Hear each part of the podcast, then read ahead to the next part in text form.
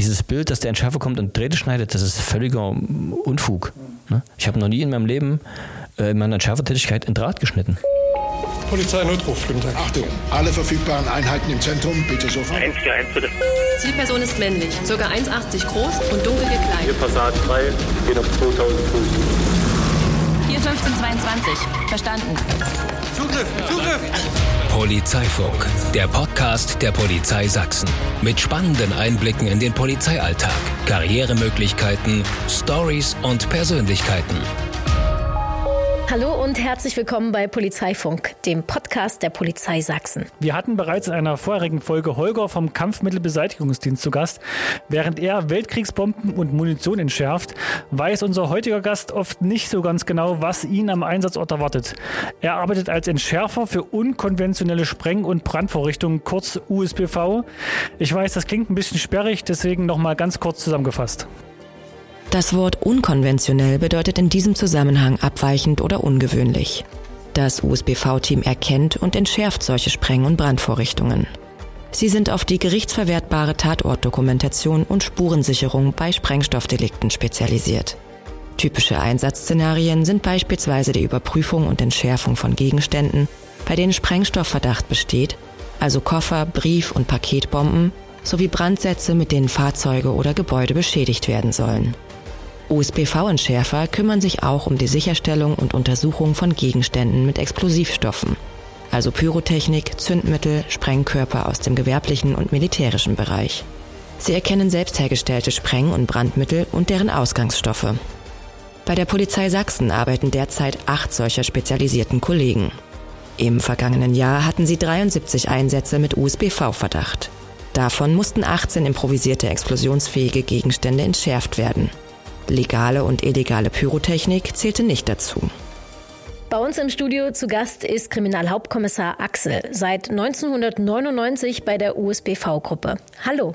Hallo. Hallo, schön, dass du da bist. Ähm, ja, wie oft werdet ihr denn in der Woche angerufen? Also die Zahlen schwanken natürlich äh, von Woche zu Woche. Das kann man im Jahresschnitt vielleicht sagen, dass wir pro Woche so zwei bis drei Einsätze haben. Ich muss sagen, ich kriege davon ja jetzt nicht allzu viel mit. Was sind das denn so für Einsätze, zu denen ihr dann rausfahren müsst? Also es geht querbeet. Es fängt an bei den klassischen Einsätzen eines USPV-Entschärfers, dass ein Gegenstand aufgefunden wird, der vor Ort als sprengstoffverdächtig eingestuft wird durch die Kollegen vom Polizeirevier oder von der Kriminalpolizei und wir dann fortgerufen werden, um diesen Verdacht zu bestätigen oder eben auszuräumen. Dann haben wir sehr viel Tatorte mit pyrotechnischen Gegenständen, wo Zigarettenautomaten gesprengt werden oder Fahrkartenautomaten, teilweise auch Geldausgabeautomaten. Das ist ein sehr großer Anteil unserer Arbeit ist tatsächlich durch die pyrotechnischen Gegenstände. Das heißt, wenn jetzt tatsächlich, das hat man ja oft, so ein Bankautomat wird gesprengt, äh, dann liegen da noch Teile rum und dann kommt ihr.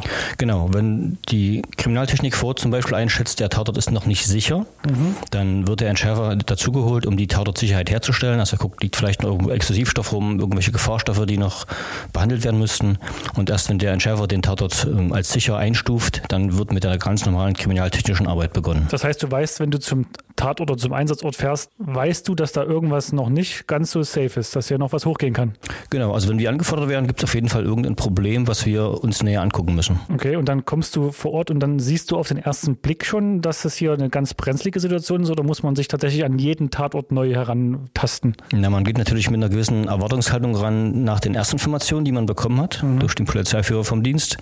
Aber ansonsten fängt man bei jedem Ereignisort bei Null an. Okay, das heißt jetzt, du fährst zu so einem gesprengten Bankautomat jetzt als Beispiel und du siehst dort eine Tüte, da gucken Drähte raus. Das wäre jetzt erstmal kein Warnsignal für dich. Doch, auf jeden Fall. Also okay. wenn da noch eine Tüte rumliegen würde mit Drähten, das wäre schon, äh, würden die roten Glocken angehen, ja. Okay. Und wie würdet ihr dann vorgehen? Ja, wir müssten erstmal prüfen, wie ist der Tatort äh, schon beräumt, evakuiert. Müsste man vielleicht Evakuierungsradien erweitern, also personenfrei machen.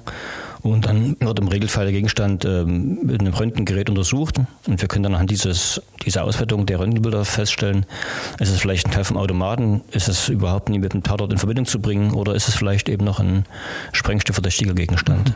Wie macht ihr das jetzt da vor Ort? Du hast gerade gesagt, ihr müsst teilweise ja auch mal röntgen. Geht ihr da nah ran oder habt ihr da Hilfsmittel, damit ihr das auch von der Ferne machen könnt? Grundsätzlich haben wir Hilfsmittel, um aus der Ferne zu arbeiten, weil Abstand ist immer der sicherste Schutz. Aber das ist ähm, vor Ort oft relativ relativ schwierig, sodass der Regelfall ist, dass man sich äh, einen Schutzanzug anzieht, mit dem Röntgengerät vorgeht und dann direkt am Gegenstand arbeitet. So kurz wie möglich, also die Zeit im Gefahrenbereich sollte man immer minimieren, das ist natürlich äh, klar.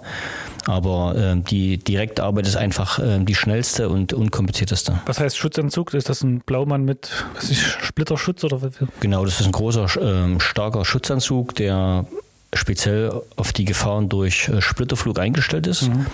Ein Splitterschutzanzug ist nicht das gleiche wie eine Schussweste, weil eine Schussweste hat eine ganz andere ja, ballistische das Aufgabe. gewesen, ob ich das nicht mhm. einfach meine Schussweste dort dran gehen kann. Das kann man, aber die hat nicht dieselbe Schutzklasse wie zum Beispiel eben ein Splitterschutzanzug. Ne? Okay. ein Splitter hat eine andere äh, ballistische Eigenschaften im Ziel als zum Beispiel ein Geschoss, was eine definierte Flugbahn mit definierten ähm, Einschlagtiefe hat. Mhm. Gibt es denn da für jeden einen eigenen Anzug? Nee, wir haben zwei Anzüge und das muss dann für alle passen. Teilt ihr euch dann da die, die beiden Anzüge, die ihr habt? Nee, im Regelfall ist immer nur eine Person im Gefahrenbereich, also wird auch nur einer den Anzug anziehen. Und der Entschärfer, der quasi vor Ort das Sagen hat, der entscheidet selber, welche, welchen Schutzanzug er anzieht. Den großen, der ihn eben etwas einengt in seiner Beweglichkeit oder den etwas kleineren, der weniger Schutzwirkung bietet, aber eben ein besseres Arbeitsverhältnis. Also man kann den Ding einfach besser arbeiten. Der ist etwas leichter, flexibler. Und wie entscheidet sich überhaupt erstmal, wer hinfährt von euch? Ja, du hast gesagt, ihr seid zu acht. Gibt es irgendwie, weiß ich nicht, einen Spezialisten, der sich besonders auf gesprengte Bankautomaten spezialisiert hat oder jemanden, der auf äh, Zigarettenautomaten spezialisiert ist? Oder seid ihr alle gleich ausgebildet? Grundsätzlich haben alle die gleiche Ausbildung und wir fahren in, auch in gemischten Teams raus. Wir haben keine festen Teams. Mhm. Also jeder Kollege muss auch mit jedem arbeiten. Wir fahren im Regelfall in Zweierteams raus. Der eine ist quasi der erste Entschärfer da irgendwie dazu. Das ist der, der handelt und die Entscheidungen trifft. Und der zweite Entschärfer ist quasi der rückwärtige Dienst, der sich um die Technik kümmert, um die Kommunikation mit dem Polizeiführer. Okay. Das macht quasi der zweite. Nehmt ihr euch dann immer mal einen jüngeren oder einen unerfahreneren Kollegen mit oder wird das, äh, wie wird es entschieden, wer zusammen rausfährt? Das legt der, der Chef einfach fest im Rahmen der Dienstplanung. Und dieses Mitnehmen als dritten Mann machen wir mit den neuen Kollegen. Also wenn die jetzt die ganzen Lehrgänge durchgeführt haben oder absolviert haben und bestanden haben, die Prüfungen, dann läuft er quasi als dritter Mann auf dem Auto mit. Und die Entscheidung, wann er selbst als erster ähm, vorgeht, ist quasi die Entscheidung vom Chef, der bewerten muss, wie gut ist der Mann, wie weit ist der Mann. Und von dem Mann selber aber sagt, ich fühle mich in der Lage, ich bin soweit, dass ich das ähm, jetzt als erster Mann mal probiere. Weißt du noch, äh, wie du dich das erste Mal als erster Mann gefühlt hast? Ja, man ist schon ein bisschen stolz, ne, dass die Kollegen das Vertrauen haben, dass, dass die sagen können, ah, der wird es schon packen, der macht es bestimmt. Also an meinen ersten Einsatz kann ich mich gut erinnern. Das, was, was war das? Das war im Parkhaus in Leipzig ein verdächtiger Koffer in der Tiefgarage. Mhm. Und dann bist du da so äh, vorgerobbt oder? Nee, nee. nee. also ger gerobbt wird er eigentlich nicht. Nee, wir haben das äh, quasi im leichten Anzug, das, diesen Koffer geröntgt, das war so eine Werkzeugtasche und haben es geröntgt, haben es dann noch quasi mit ähm, Spezialtechnik ein bisschen bewegt und geöffnet und das war letztlich ein, einfach nur ein vergessener Werk Werkzeugkoffer von einem Klempner. Aber da hatte ich erst einmal eben die Verantwortung selber.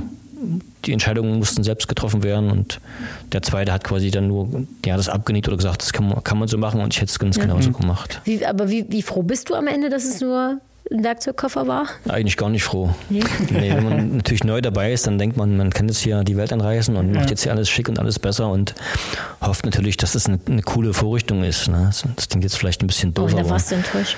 Naja, wenn es dann eben doch bloß Werkzeug war. Ja, man will ja auch was schaffen, ne? Also ja. Du bist ja dann bestimmt auch stolz. Eben naja, man hat die Technik quasi an der Hand, man würde ganz viele Varianten durchspielen, wie kann ich das Ding jetzt entschärfen, was kann ja. ich alles machen mhm. und dann ist es halt bloß Werkzeug, ne? dann ist mir ja quasi das Spielzeug genommen. Was gibt es denn da für Varianten? Ich kann mir das also allein vom Bild halt nicht vorstellen, also ich, für mich ist das eine, ein Karton, wo Treter drin sind. Na, das kann ich jetzt hier im, können wir nicht im Podcast nehmen. Okay, das, das ist, ist eine Bauanleitung, das können wir nee, nicht das, machen. Äh, Aber was, was motiviert dich, jeden Tag diesen Job zu machen? Das ist eigentlich dieses eben, was es diesmal ist. Ne? Hat mhm. sich jemand Mühe gegeben, hat jemand was, vielleicht mal was Pfiffiges gebaut, äh, was Cooles gebaut. Ähm, das ist, klingt natürlich ein bisschen, als hätten wir eine Scheibe. Also, Holger mhm. hat mal gesagt, äh, man braucht einen gewissen Fable.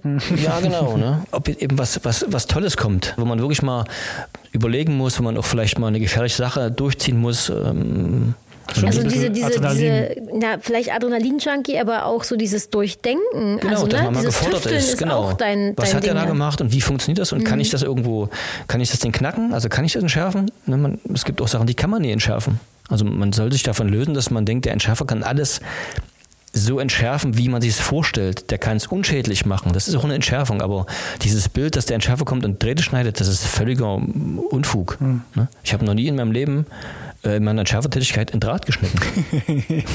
Aber was passiert, wenn ich den falschen Draht schneide? Stehe ich direkt daneben. Aber es gibt schon Drähte. Es gibt Drähte, na klar, ja, doch, Drähte gibt es schon. Es ist nicht so wie bei MacGyver mit dem Tannenzapfen und dem Kaugummi, wo dann das Auto in die Luft fliegt. Nein, das ist natürlich alles, da wird viel getrickst und gemacht. Die Leute wollen es ja auch so sehen. Ne?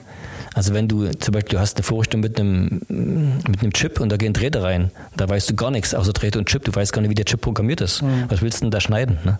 Also es ist rein schon physikalisch völlig Murks, da irgendwas rumzuschneiden. Und alle gleichzeitig durchschneiden ist keine Variante. Nee. Ich glaube, durchschneiden ist, ja gut, ist die Oder Frage. Hat stehen auch schon lassen, irgendwann ist funktioniert, die ja. Batterie leer, ne? Nee, Jetzt Nein, das ist Das ist schon Geheimnis. wieder zu weit. Also jetzt müssen wir, Du- wir du haben versucht, die- ihm ein Geheimnis zu entlocken. Du aber kannst die es Schaltung geht so bauen, dass die eben ständig den Strom misst, den, die Spannung der Batterie. Und dann, wenn er weg ist, Grenzwert hoch. Ah. äh, unterschritten wird, löst die was aus. man sich da für Gedanken machen kann. ne? Ja, das geht Das ist alles. Wahnsinn. Das ist überhaupt kein Problem. Aber gibt es so, eine, so eine, ein besonderes Gebiet, wo du jetzt sagst, da bist du schon äh, der Beste von euch acht? Oder ist das. Also das würde ich natürlich nicht von mir behaupten, dass ich der Beste in irgendwas bin. Äh, wir haben natürlich schon äh, Kollegen mit Schwerpunkt. Ähm, Kompetenzen könnte man sagen. Mhm. Und ich bin im Bereich der Pyrotechnik relativ äh, gut unterwegs. Okay. Das heißt, alles, was so Silvester, was man mit Silvester in Verbindung bringt. Ja, Silvester oder die Ereignisse ähm, zum 70. Jahrestag von Dynamo, was da an den Elbwiesen los war. Da sind ja auch einige Vorfälle gewesen mit Pyrotechnik und ähm, da sind wir in Sachsen generell relativ gut aufgestellt, weil wir eben sehr viel Erfahrung haben durch viele Ereignisse mit Pyrotechnik. Bei Dynamo gibt es ja immer wieder Pyrotechnik, die da eine Rolle spielt bei den Fußballspielen. Gibt es dann auch Momente, wo die irgendwie diese Fanszene vorher auf euch zukommt und sagt, wir haben hier was gebaut, guckt mal, dürfen wir das so nutzen oder ist das generell nicht erlaubt? Das habe ich noch nie erlebt. Wir sind auch nicht ganz so dicht dran. Das läuft im Regelfall über die szenekundige Beamten der Ja. Polizeidirektion, die sind da involviert. Ähm, da sind wir außen vor. Aber gibt es generell irgendwie eine Sache, wenn ich werde jetzt, keine Ahnung, mein Hobby ist jetzt Pyrotechnik bauen, gibt es Sachen, dass das legal sein kann und auf was muss ich denn da achten? Das kann legal sein, aber das ist eine ziemlich hohe Hürde. Da muss man quasi einen Erlaubnisschein erwerben. Okay. Also man muss zu einer Schule gehen, man muss sich fortbilden, ausbilden lassen und kriegt dann eine sprengstoffrechtliche Erlaubnis. Und das kann auch beinhalten, dass man Pyrotechnik selber bauen kann. Das ist aber handverlesen. Du hattest jetzt gerade gesagt, ihr habt die Möglichkeit, vor Ort zu röntgen ähm, und dort reinzugucken. Müsst ihr dafür immer nah ran? Und wenn ihr nah rangeht, wie schützt ihr euch dann in dem Fall? Wir müssen nicht zwingend nah ran. Wir können sogenannte Roboter einsetzen. Das ist unser verlängerter Arm. Das ist Technik, die nach vorne fährt, die für uns röntgen kann. Das ist aber relativ komplex und äh, in vielen Lagen auch technisch mh, sehr schwierig, sodass wir auch die Möglichkeit haben, uns einen, Schutzanzug anzuziehen. Wir haben da zwei Schutzanzüge. Der eine ist, ist sehr groß, sehr schwer, hat dadurch auch eine sehr große Schutzwirkung aufgrund seiner Eigenmasse, wiegt ungefähr 40 Kilogramm. Da kann man natürlich nur eine begrenzte Zeit drin arbeiten, gerade auch in Abhängigkeit der Witterung, der Temperaturen. Und man kann sich vorstellen wie so ein Marsmännlein. Also man läuft dann schon sehr beengt, man sieht relativ wenig. Um, um eben diesen, dieses Manko auszugleichen, gibt es die Möglichkeit, auch einen leichten Anzug anzuziehen. Der ist, ähm, wiegt deutlich weniger, ist flexibler, hat aber eben im Gegensatz eine geringere Schutzwirkung. Und der Entschärfer muss immer in jedem Einsatz äh, entscheiden, aufgrund der Gefährdungslage, der Gefährdungsprognose oder der Größe des Gegenstandes, welcher Anzug für ihn Sinn macht, dass er einen Kompromiss bietet zwischen Schutz und Arbeitsfähigkeit. Gab es schon mal einen Moment, wo du gesagt hast, jetzt könnte es hier gleich äh, ganz brenzlig werden? Also war jetzt knapp auf Kante, dass es gut ging?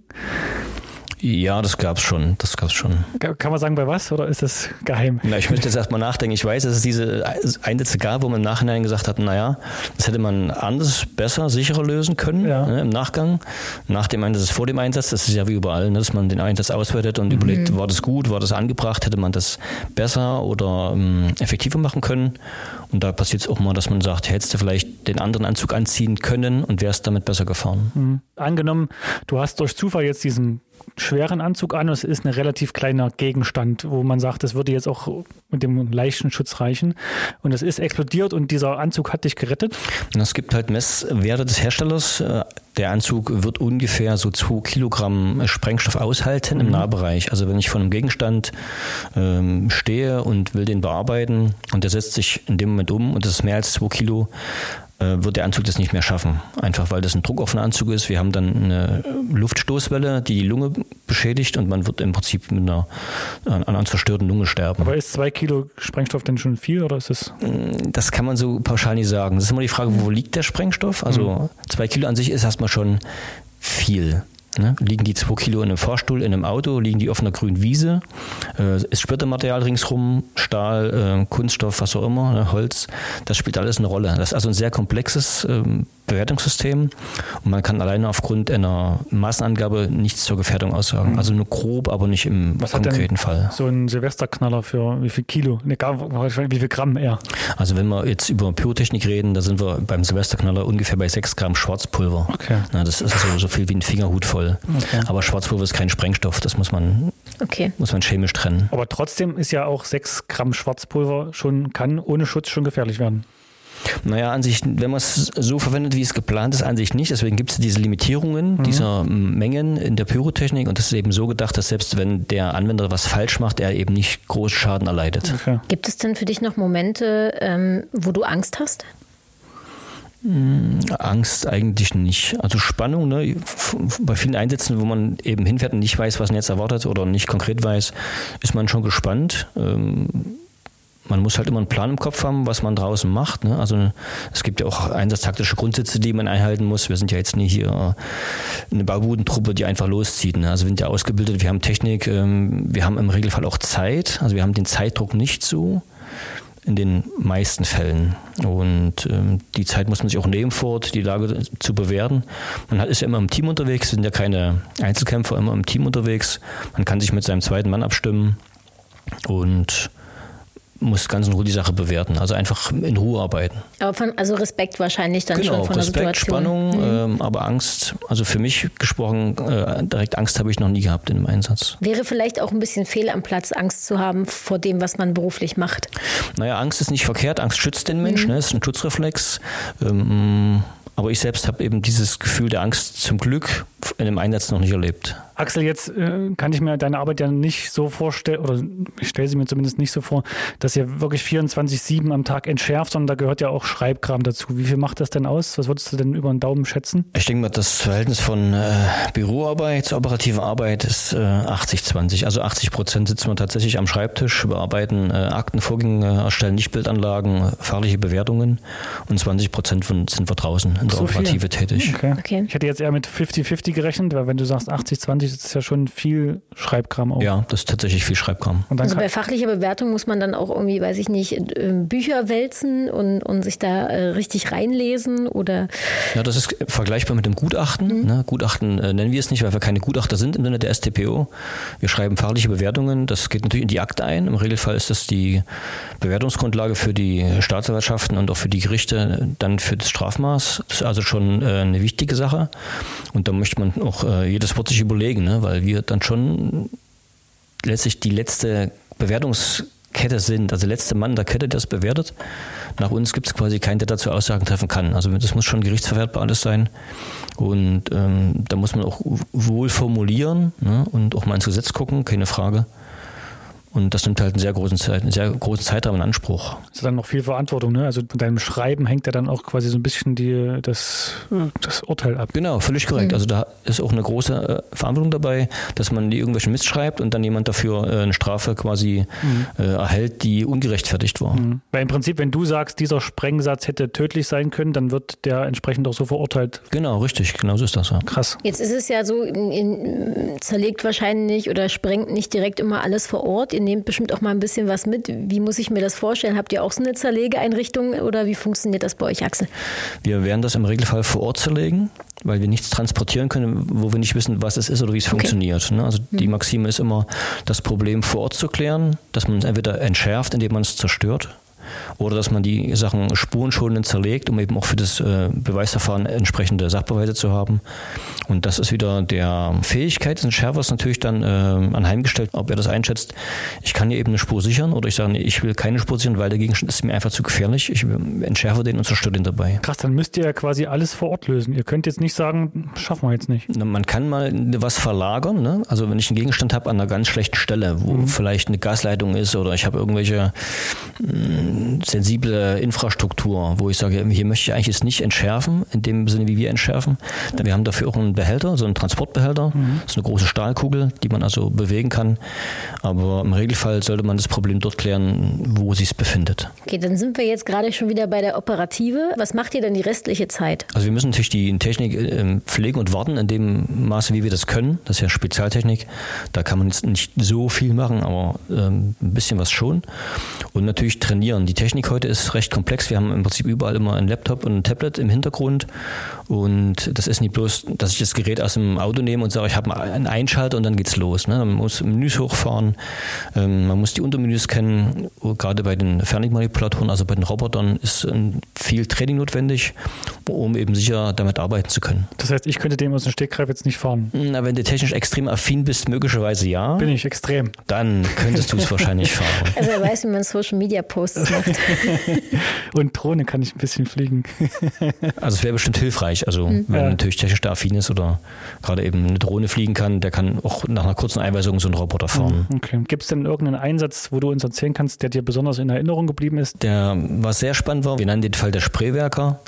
Ähm, es gibt also ein, ähm, im Spreewald eine Firma, die Munition zerlegt. Mhm. Und dort waren ein Fachmann tätig und es gab aber einen Unfall. Bei dem Unfall ist der Fachmann quasi verstorben bei einer Explosion.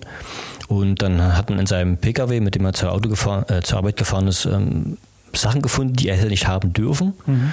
Und dann hat quasi das Land Brandenburg in Sachsen angerufen und gesagt, ihr müsstet mal bei dem Verstorbenen in die, in die Wohnung und mal gucken, ob da noch mehr vielleicht Sachen sind, die er aus der Firma quasi entwendet hat. Okay.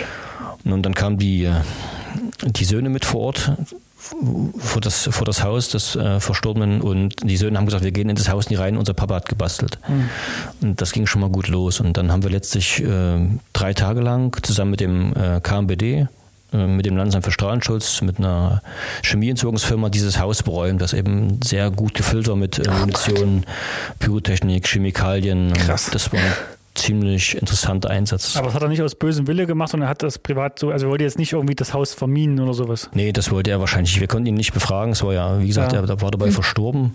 Das war auch kein Dummer, also der war tatsächlich schon in, äh, fachlich äh, extrem versiert. Mhm. Möglicherweise hat er eben in der Firma, wo die das vernichten sollten, gesagt, das ist zu schade, das, dann nehme ich mal mhm. noch zehn Stück mit nach Hause. Und das hat sich halt über die Jahre dann in dem Haus angesammelt. Merkt man denn bei manchen selbstgebastelten Dingen, dass hier ein Amateur am Werk war und hier ein Profi? Ich sag mal so, ja, das erkennt man schon. Das ist, äh, doch, das sieht man. Jeder Fachmann, auch ein Arzt, würde jetzt sehen, diese Naht hier, die hat kein Arzt genäht, das okay. hat er selbst zu Hause, sage ich mal, mhm. sich da das Knie mhm. zusammengeflickt.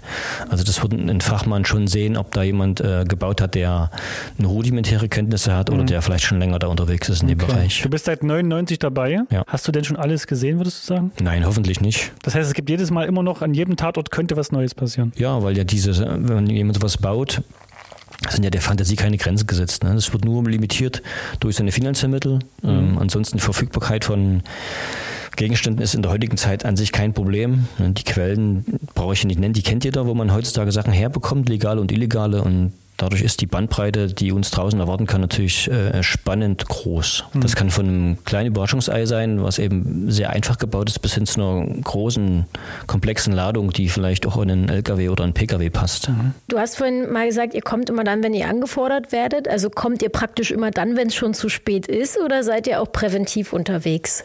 Nein, wir kommen tatsächlich, wenn was gefunden wird oder wenn es zu spät ist. Ähm, präventiv sind wir nicht tätig.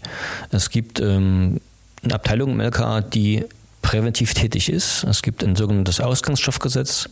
Das ist ein Gesetz, was bestimmte Stoffe quasi einem Monitoring unterwirft, also einer Beobachtung, sodass äh, bestimmte Verkäufe äh, gemeldet werden müssen.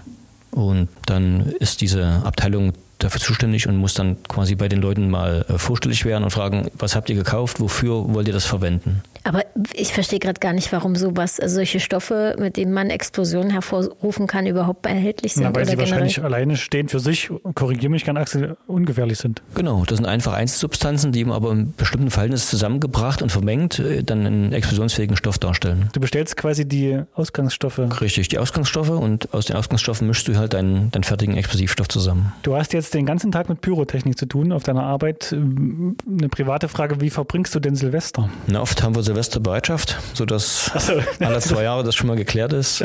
Äh, aber ich bin privat äh, pyrotechnisch nicht unterwegs. Also ich bin weder Pyrotechniker, noch habe ich da ähm, gesteigertes Interesse dran. Okay. Ich habe das äh, beruflich habe ich da einfach genug schon damit zu tun. Mhm. Mhm. Mich reizt es auch nicht, kann ich sagen. Ich bin Team Knallerbse, ja. also auf, das reicht mir schon. Ja auch. Jetzt hast du ja zu Hause auch ähm, Familie. Wie gehen die denn mit deinem Job um? Das ist an sich recht entspannt. Also mein, meine Frau äh, hat es damals akzeptiert. Ähm, da gibt es auch keine Berührungspunkte. Sie weiß natürlich auch nicht alles im Detail. Ne? Ich werde jetzt auch nicht jeden Einsatz da zu Hause auswälzen, bis ins Detail. Ähm, sie, denke ich, man hat einfach genug Vertrauen, dass sie weiß, dass ich äh, selbst auch abends heil nach Hause kommen möchte hm. und dann quasi wie äh, MacGyver mit dem Taschenmesser losziehe. Kannst du dir vorstellen, mal was anderes irgendwann zu machen? Nee, kann ich nicht. Möchte ich auch nicht. Das wäre wär auch fast, ähm, ich will nicht sagen verschenkt, aber man hat ja erstmal schon viel Geld gekostet, den Freistaat, mhm. im Rahmen der Ausbildung, spezieller Gänge. Und man hat jetzt über die Jahre natürlich eine ganze Menge Erfahrung gesammelt. Mhm. Und Erfahrung ist einfach in dem Bereich ganz wichtig. Man hat schon viel gesehen. Und jetzt was anderes zu machen, wäre eigentlich Ressourcenverschwendung. Ne? Das Weil man dich neu anlernen müsste für was Neues ja, und dann genau. einen Kollegen nachführen müsste. Richtig, richtig. Und natürlich auch ähm, du die Expertise mitbringst, um dann die, die jungen Hüpfer, äh, die neu ins Team kommen, dann auch äh, ja, auszubilden klar, ne? mit. Wir bilden ja die Kollegen dann parallel mit aus. Mhm. Es gibt das macht ihr bei euch selber? Es gibt Speziallehrgänge beim BKA, die muss man durchlaufen. Aber natürlich wird das, ähm, das, das Wichtige wird dann in der Praxis gesammelt. Mhm. Ne? Da sind wir auch gleich beim nächsten Thema. Ich habe mich nämlich gefragt, äh, wie kommt man denn überhaupt zu den USBV-Entschärfern? Ich meine, ihr seid nur acht Leute. Das scheint jetzt eine ziemlich exklusive Truppe zu sein. Äh, ist es so schwer? Nein, so schwer ist es eigentlich nicht. Also letztlich Entschärfer kann jeder Polizist äh, oder die Polizistin kann das werden. Da gibt es also letztlich kaum Einschränkungen. Es gibt gibt ein Auswahlverfahren, das muss durchlaufen werden, ähnlich wie beim SEK oder beim MEK. Mm, aber wir haben grundsätzlich ein Problem, dass viele Leute das nicht machen möchten. Also wir haben tatsächlich Nachwuchsprobleme. Mm, woran das liegt, ist schwer zu sagen, weil an sich ist es ein extrem interessantes Betätigungsfeld. Also wie gesagt, ich möchte nichts anderes machen. Was sind das denn für Lehrgänge? Also ich habe mich jetzt bei euch beworben und dann geht's los. Was muss ich da alles machen? Na, die Grundlehrgänge beinhalten eigentlich erstmal Explosivstoffe. Was, für, was sind Explosivstoffe? Da gibt es militärische und gewerbliche. Also wie, wie werden die eingesetzt? Ähm, wie sind die chemischen Hintergründe dazu? Dass man erstmal, weil der Explosivstoff ist ja immer die zentrale Komponente. Ne? Egal was man für eine USB verbaut, die zentrale Komponente ist immer der Explosivstoff, sonst wäre es keine USB oder eben ein Brandstoff. Das kann ja auch sein. Das sind so quasi die Basislehrgänge. Dann gibt es äh, spezielle Lehrgänge für die äh, technischen Komponenten, also Röntgen, Bedienung der Manipulatoren, Schutzanzüge tragen. Und dann reine, der reine Entschärferlehrgang, dann schon vier Wochen, wo man dann Übungslagen abarbeitet, die einen quasi im wahren Leben treffen können. Und dann gibt es auch Lehrgänge für die Bearbeitung von Tatorten, weil Explosionstatorte haben immer eine besondere Eigenheit eine besondere Spurenlage, die ist nicht immer leicht zu erkennen und da braucht man schon ein geschultes Auge um solche Tatorte auch ähm, ordentlich abzuarbeiten. Aber ich brauche grundsätzlich keine Vorerfahrung. Theoretisch könnte ich, ich kann ja sagen, ich bin, habe pyrotechnisch mäßig gar keine Ahnung oder keine Vorerfahrung. Ich könnte zu euch kommen, auch wenn ich, ja, wenn ich den Einzeltest ja. bestehe und dann die ganzen Lehrgänge absolviere. Ja, es gibt also bei uns niemanden, der irgendwie schon aus dem Bereich käme. Mhm. Ähm, Sage ich mal, Bundeswehr oder Kampfräumdienst in der Art ist gar nicht. Also bei uns okay. sind quasi alle von mit null gekommen und wurden dann zum Entschärfer ausgebildet. Und wie lange dauert das, wenn ich jetzt angenommen, ich fange jetzt morgen bei euch an, wann könnte ich meinen ersten Einsatz so über den Daumen gepeilt angehen? Ungefähr zwei Jahre dauert das. Zwei Jahre? Zwei Jahre, ja, ja krass. Du musst ja auch Einsätze üben wahrscheinlich nicht zwischendurch. Ja, du kriegst doch die Leggings nicht, ne? Das ist ja nicht, mhm. dass das BK wartet. Also die Leggings sind meist überbucht. Das heißt, man hat Wartezeiten zwischendrin. Man macht also ganz selten einen Lehrgang nach dem nächsten. Ne? Man macht mhm. den ersten Lehrgang, dann ist man, läuft man quasi im Entschärferteam als dritter Mann mit.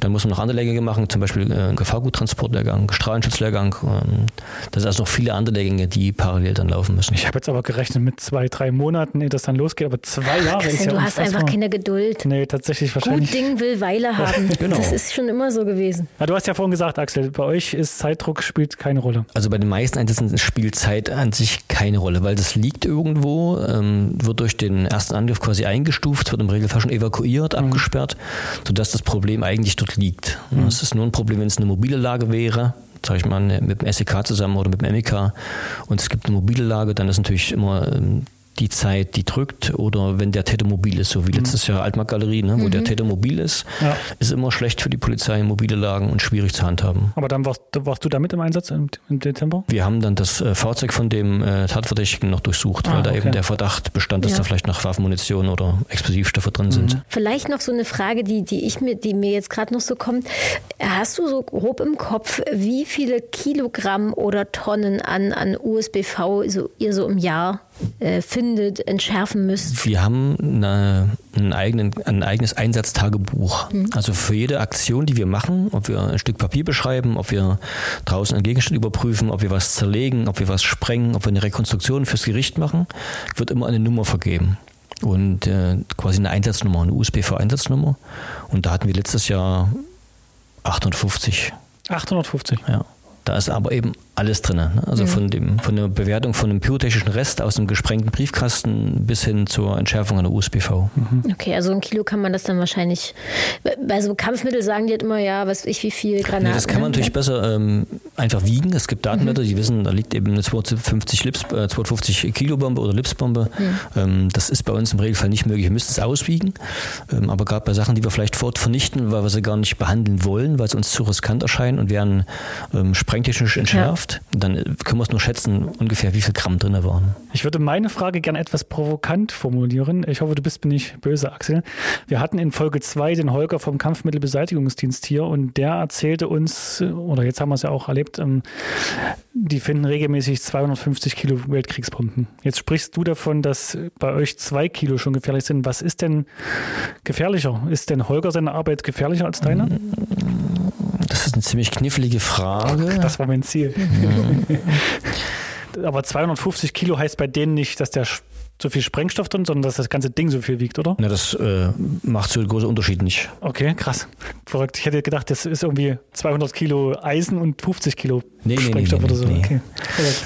Ich denke mal, Ganz, ganz dünne Eisen. Also beim Kampfmittelbesetigungsdienst, beim KMBD, die haben, sag ich mal, die Kollegen haben den Vorteil, im Regelfall ist es Munition, die sie kennen. Also sie wissen, das ist die und die äh, Abwurfmunition, die und die Bombe. Die hat im Normalfall den und den Zünder oder vielleicht einen anderen modifizierten Zünder. Und darüber gibt es eigentlich ausreichend äh, Datenkenntnisse. Das Problem für den KMBD ist im Regelfall sind Langzeitzünder, die nicht behandelt werden können oder Zünder, wo der Zustand nicht abschätzbar ist. Sie sehr stark korrodiert sind, äh, mechanisch deformiert sind, wo sie auch den Zünder nicht rauskriegen aus der Bombe. Wie bei der Bombe in Löbtau 2018. Ne? Genau, das war so ein klassischer Fall. Ne? Also, und die, wenn wir was entschärfen, haben natürlich im Regelfall kleinere Ladungsmengen. Also wir können auch sagen, wir sprengen das jetzt hier mal. Der KMD kann ja sagen, ich mache einfach die 250 Lipsbombe mache ich platt. Ne? Dann, wie gesagt, in Löbtau muss viel evakuiert werden. Das ist ein riesengroßes logistisches Ding, was dann quasi aufgezogen werden muss. Ähm, bei uns ist eben der Schwerpunkt eher, wir wissen gar nicht, was da liegt. Ne? Das ist quasi das eben das Unkonventionelle. Ne? Beim KMBD, die haben im Regelfall konventionelle Munition, die bekannt ist, mit einem Restrisiko. Ne? Und deswegen hat auch der KMD zum Beispiel keine Schutzanzüge, weil der braucht bei einer äh, 52 Lebensbombe keinen Anzug anziehen, weil wenn die Bombe kommt, dann ist es Ja, Geschichte. vorbei. Dann, Da schützt der Anzug null. Ne? Also es ist, ist vergleichbar vom Arbeitsgegenstand her. Wir haben quasi beide diesen Explosivstoff als Gefahrstoff, den wir behandeln müssen, ähm, aber haben ganz andere Herangehensweisen. Aber es wäre jetzt nicht so, beim KMBD ist mal Personalmangel und die brauchen dich jetzt, du könntest dort nicht aushelfen. Nein, mit Sicherheit nicht, nein. Und andersrum umgedreht auch auch Nein, nicht. Okay, krass, dass das so ein Unterschied ist. Man denkt, es explodiert beides, aber scheinbar. nee, das ist so einfach nicht. Okay. Ich hatte vor uns diesen Beispieleinsatz in, mit dem Spraywerker dort, in, in Ja. dem, da war eben der KMPD vor Ort. Da hatten wir viele Munitionsteile. Äh, Die sehen das auf den dritten Blick, was das ist. Ich müsste jetzt Datenbanken wälzen, weil der KMPD einfach sagt, das haben wir alle paar Wochen, wir kennen genau diese Granate, kennen wir Mhm. mit dem und dem Zünder. Ne? Und andererseits, wenn der KMPD irgendwo Sachen findet, Pyrotechnik oder Selbstlaborat, also Sprengstoffe, die selbst hergestellt worden sind, dann sagen die auch Finger weg, das macht die USBV-Gruppe. Ne? Seid ihr denn da auch regelmäßig im Austausch miteinander? Also habt ihr eine kurze Leitung? Ja, wir haben schon äh, ein gutes Verhältnis miteinander. Wir sind jetzt nicht so dick, weil wir auch letztlich räumlich getrennt sind. Mhm, da kam wir jetzt ja. in Zeitheim, wir sitzen in Dresden. Aber wenn es ähm, Probleme gibt, dann telefonieren wir miteinander, reden auf fachlich, fachlicher Ebene ganz normal miteinander und äh, klären das dann im direkten Richten. Gibt es das bei euch auch, dass ihr mal zusammenkommt, einmal im Jahr so auswertet? Oder gibt es da vielleicht auch deutschlandweit Das gibt es ja. schon weit, ja. Es gibt einmal diese eine nationale Tagung, da, wo sich quasi die ganzen deutschen Schärferdienststellen treffen. Und dann gibt es auch einmal über das BK organisiert diese große internationale Tagung, wo auch dann quasi aus der ganzen Welt die Entschärfer kommen kommen und ihre Fälle vorstellen oder Fragen ans äh, Auditorium richten. Mhm. Ja, das ist äh, eine recht äh, gut vernetzte Community, könnte man fast sagen. Bist du da regelmäßig vor Ort? Ja, das geht immer Reihe um. Also da fährt mhm. nicht immer derselbe. Ne? Dann ist es auch eine Kostenfrage. Das sind mhm. alles relativ teure Angelegenheiten. Aber es ist immer ein Vertreter der USBV-Gruppe, ist dort immer involviert, auf jeden Fall. Schlackern dir da manchmal die Ohren, was die so erzählen? Oder ist das. Äh, ja, andersrum. Ja, also wir sind schon recht gut dabei, muss man schon sagen. Also da gibt es Länder, da ist weniger los in dem Bereich. Aber es gibt auch, äh, gerade im Bereich Automatensprengung ist zum Beispiel Rheinland-Pfalz oder die Bayern sind da sehr weit vorne. Äh, die sind da sehr aktiv, um dort die Täter auch äh, dingfest zu machen. Ähm, Sachsen hat wieder viel Kompetenz im Bereich Pyrotechnik, mhm. ne, dass wir eben dort sehr gut sind und auch das ähm, natürlich dieses Know-how auch im, im Bund verbreiten. Also wenn Anfragen kommen, ähm, dann sind wir immer vor Ort oder wir, wir können dort die Daten zuliefern. Und wir haben auch ein, es gibt ein Ausbildungsmodul Pyrotechnik, das, das wird quasi vom BEK angeboten und das führen wir in Sachsen durch. Also wir sind da die Durchführung. Ausführenden. Dann kommen die praktisch zu uns und genau. lassen sich von euch Dann kommen aus dem ganzen Bund die, die Fachkräfte und die Entschärfer und die Ermittler nach äh, Dresden und wir schulen die eine Woche lang im Schwerpunktbereich Pyrotechnik. Wie viele Kolleginnen und Kollegen kommen dann so zu euch? Na, das ist limitiert, sind immer 15 Mann, also ein mhm. Lehrgang mit 15 Mann, einmal im Frühjahr, einmal im Herbst und dann können wir schon immer in 30 Mann können wir da gut quasi in den Bereich einarbeiten. Ich würde jetzt gerade vielleicht noch fragen wollen, jetzt bist du ja extra zu uns gekommen, gerade frisch auch aus dem Urlaub, wenn ich mich recht erinnere, oder du warst zumindest im Frei. Äh, wie wäre denn dein Tag eigentlich heute gewesen, wenn du nicht zu uns ins Studio gekommen wärst? Ich hätte heute mit Sicherheit im Büro gearbeitet. Ähm, es gibt da noch eine ganze Menge Papier, was beschrieben werden muss. Ähm, aber heute war sonst äh, operativ eigentlich nichts geplant. Also haben wir dich praktisch vom Schreibtisch vorgelockt. Genau, Gott sei Schrei Dank. Hinterm Schreibtisch vorgeholt. Abgeholt. aber Axel, dann äh, wollen wir sagen, vielen Dank für den spannenden Einblick in deine Arbeitswelt. Ähm, wenn euch das Thema interessiert, dann ist vielleicht auch Folge 2 unseres Podcasts mit Holger vom Kampfmittelbeseitigungsdienst was. Klickt da einfach mal rein. Ja, und wenn ihr keine Podcast-Folge mehr verpassen wollt, dann abonniert unseren Kanal auf allen gängigen Podcast-Plattformen.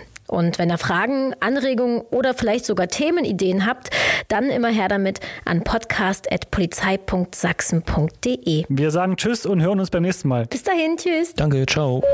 Das war Polizeifunk, der Podcast der Polizei Sachsen. Mehr über uns auf unseren Social Media Kanälen oder auf verdächtiggutejobs.de. Ihr wollt ins Team der Polizei Sachsen? Dann bewerbt euch jetzt für Ausbildung oder Studium mit Start 2024. Bewerbungsschluss ist der 31. Oktober. Alle Infos gibt's auf verdächtiggutejobs.de. Den direkten Link zur Bewerbung findet ihr in den Show Notes.